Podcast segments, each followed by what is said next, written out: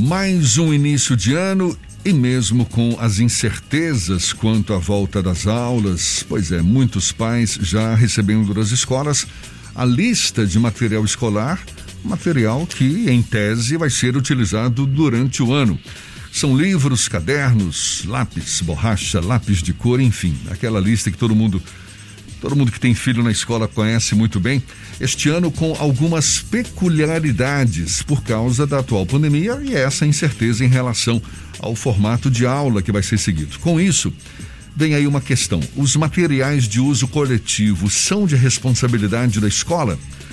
É necessário, mesmo que os pais arquem todo com tudo que o que vem na lista, é necessário mesmo que os pais assumam mais essa despesa agora com tantas incertezas?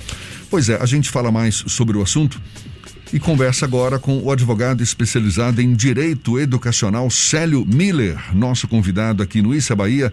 Seja bem-vindo mais uma vez. Bom dia, Célio. Muito bom dia, Fernando. Muito bom dia, Jefferson. Uma grande satisfação estarmos mais uma vez com vocês da Tarde FM. Meu bom dia a todo o povo da Bahia. Maravilha. Seja bem-vindo mais uma vez, Célio. Por conta dessas incertezas que persistem em relação à volta das aulas, este ano não apenas os itens da lista de material escolar são motivo de análise, certamente, por parte dos pais, mas também uma questão que surge, né? Onde é que vão ficar esses materiais? Qual é a, a, a recomendação para quem já está recebendo a lista de material escolar, Célio? Muito bem, Jefferson. Historicamente, o material escolar tem sido uma obrigação das famílias e continua sendo assim. À exceção daquelas situações em que há muita carência de recursos, nesse caso, o Estado nas escolas públicas vai suprir essas necessidades, a obrigação de aquisição de materiais individuais pertence aos pais, aos responsáveis dos alunos de acordo com a Lei 12.886, que é de 2013, é uma lei bem curtinha, né? É, é, se estabelece a divisão entre os, os materiais individuais e coletivos. O material que é de uso coletivo dos estudantes ou da instituição não pode ser incluído na lista de materiais, também as escolas não podem cobrar uma taxa relacionado a esses itens. Mas esses valores são investidos pela instituição de ensino para aquisição do coletivo podem compor o valor das mensalidades escolares. Isso faz parte do custo operacional da escola. Então a gente faz uma diferenciação que às vezes não é tão clara. O material individual, como o próprio nome diz, é aquilo que o próprio aluno utiliza, apenas ele e aquilo que é utilizado de forma disseminada entre todos, por exemplo, material de provas escolares, por exemplo, material de limpeza, material de secretaria da escola, isso é caracterizado como uso coletivo. E aí deve ser assumido esse custo pela instituição, que quando particular pode repassar para as mensalidades dentro do seu componente de custos, não como uma taxa adicional. Os valores que estão publicados quando da matrícula, né? no, no contrato assinado, que já é estabelecido no início do ano letivo, o, o valor da mensalidade deve ser calculado previamente pela instituição, considerando os custos gerais com esses materiais coletivos, folha de pagamento de professores, auxiliares, aluguel, impostos, etc. Assim é que determina a Lei 12886. Agora, Célio, os pais estão recebendo a lista de material escolar sem a certeza de que essas aulas de fato vão ser retomadas a partir de março, como existe, por exemplo, a expectativa por parte da Prefeitura de Salvador. Mesmo com essa incerteza, o material é para ser comprado? Pois é, né, Jefferson? Se considera que a retomada das aulas presencial é uma dúvida é, o país está numa situação de pandemia, estamos vivendo uma segunda onda, a gente vê esse caos que a gente é, é, observa das notícias que chegam de Manaus e, infelizmente, a curva crescendo em muitos lugares do país. Então, você tem regras e prazos diferentes. Alguns estados já autorizaram retomada de aulas presenciais. Outros, por exemplo, aqui em São Paulo, de onde eu estou, colocaram para fevereiro. Até a informação recente que eu tive da Bahia ainda não estava declarado qual seria o prazo, mas há expectativa de reabertura das aulas em março. Mas nós estamos falando de aulas presenciais. Não é, é proibido que o ano letivo se inicie com as atividades à distância para as crianças, claro, que têm acesso a dispositivos digitais, né? É, é, quando a gente fala é, é, atividades à distância, a expressão mais correta é ensino remoto. Não é EAD. EAD é uma expressão mais utilizada para ensino superior. O ensino remoto está permitido desde o ano passado para é, é os níveis mais básicos do ensino, até desde o infantil, por incrível que pareça, como forma de combate à pandemia. Todos nós sabemos que não é a mesma coisa um aluno assistindo aula em casa pela tela de um smartphone ou de um computador.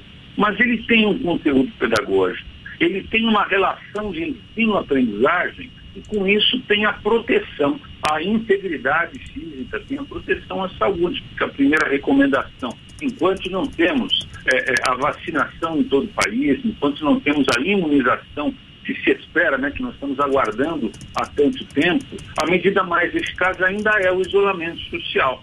A despeito de todos esses problemas, não é proibido que a instituição de ensino pública ou privada inicie as atividades apenas de forma remota, com os meios que existem disponíveis é, a partir das possibilidades de cada público. Célio, ano passado algumas escolas iniciaram as atividades de maneira presencial, os meses de fevereiro, março, e aí houve a suspensão por conta do, da pandemia do novo coronavírus. Com as aulas em boa parte do país suspensas, ainda assim os pais adquiriram os materiais escolares, pagaram a taxa de material escolar naquele ano. Em 2021, existe algum tipo de ressarcimento ou reutilização desses materiais que em 2020 não foram efetivamente utilizados e como ter o controle sobre isso? Muito bem. Vamos considerar que o ponto principal aí não é tanto a aquisição, mas a disponibilidade desses materiais para fins de uso pelo aluno. Mesmo em casa, o aluno irá lançar mão, sim, de alguns materiais. É, pode ser que ele não seja entregue na escola se os materiais foram entregues e ainda estão estocados, não foram utilizados no ano anterior. Eu considero razoável que haja, assim, um diálogo entre família e escola, até para reutilização daquilo que está estocado. Eu acho que aí é uma medida de bom senso. Não dá para se impor uma nova aquisição quando há essa disponibilidade. Mas me parece que a grande novidade é que agora, instaurado meio que de maneira é, é, é, inevitável o, o, ensino remoto, tem que houver a possibilidade de aquisição de dispositivos digitais. Quando a gente fala de dispositivo digital, é o computador, é o tablet, é o smartphone com acesso à internet, porque muitos dos conteúdos pedagógicos, muitas das aulas, atividades, estão sendo realizadas por meio de aulas em vídeo, por meio de plataformas digitais. Isso, inclusive, no ensino público, seja é, municipal, seja estadual. Então, claro que isso depende também das possibilidades de aquisição por parte da família. Agora, eu concordo com você, aquilo que foi adquirido no ano passado não foi utilizado, não existiria motivo para haver nova aquisição. E a própria Lei 12886, ela impede a cobrança de uma taxa adicional. Né? Como eu disse para vocês no começo aí da, da entrevista, isso deve estar incluído dentro da mensalidade que a escola calcula e que é contratado no ato da matrícula. As famílias devem ter em mente isso. Célio, no caso das escolas que optarem por aulas virtuais ou no formato híbrido, com aulas virtuais e presenciais, e obviamente vai ter que ter né, o aluno um, um, equipamento ali eletrônico, um tablet, um computador para poder acompanhar essas aulas. Caso ele não tenha, é um direito da família solicitar à escola a disponibilidade desses equipamentos também? Nós não visualizamos na lei a obrigação de fornecimento de materiais. Vamos considerar que as normas foram feitas para tempo de normalidade e agora estamos num momento de exceção. A instituição de ensino é prestadora de serviços, ela não é vendedora de produtos. Nada impede que uma escola comercialize também materiais como apostilas, os materiais de papelaria e até os dispositivos digitais. Estamos fal falando nessa situação das escolas particulares. Nada impede que isso ocorra nas escolas particulares, desde que a escola não obrigue a aquisição apenas dela. Os pais têm o direito de aquisição aonde eles quiseram.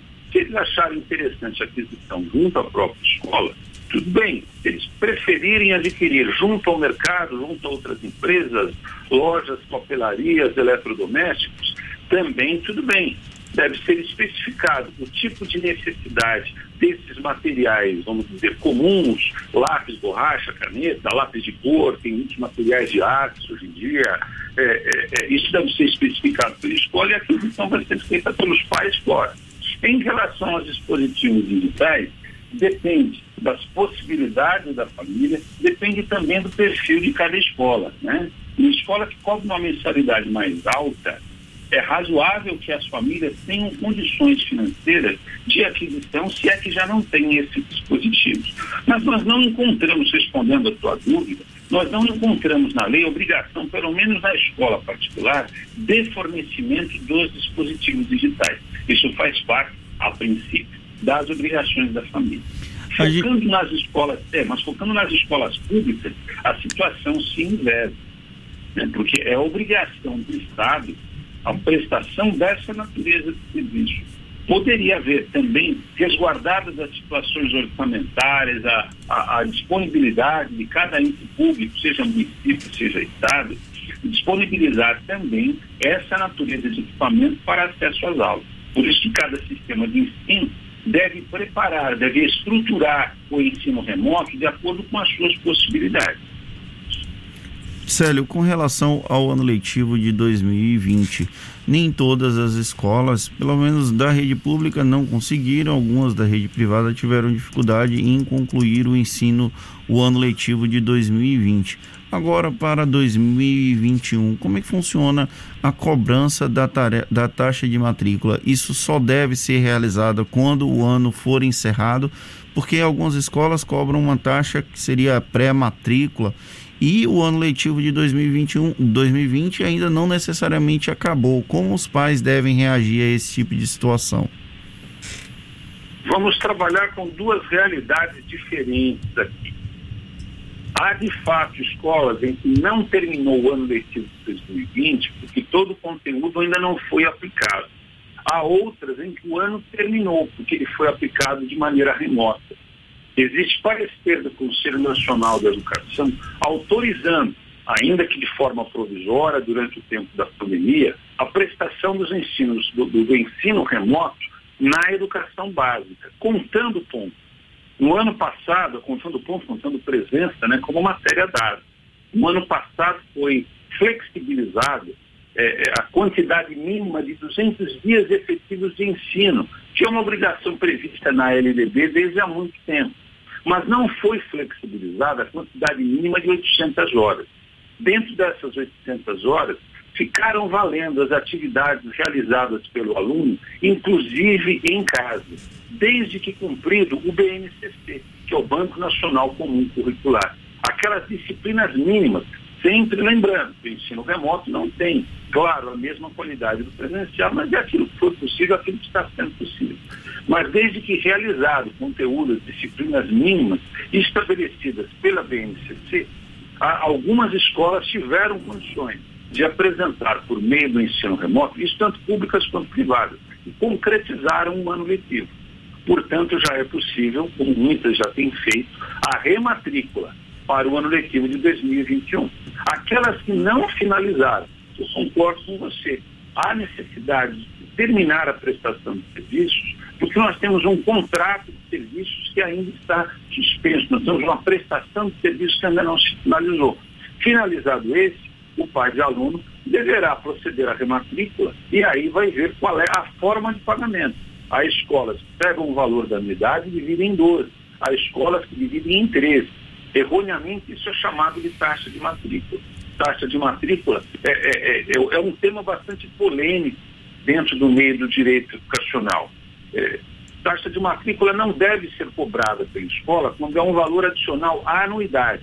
Mas, tecnicamente, é possível se cobrar uma primeira mensalidade, algumas vezes são 13 mensalidades, quando isso está composto na anuidade.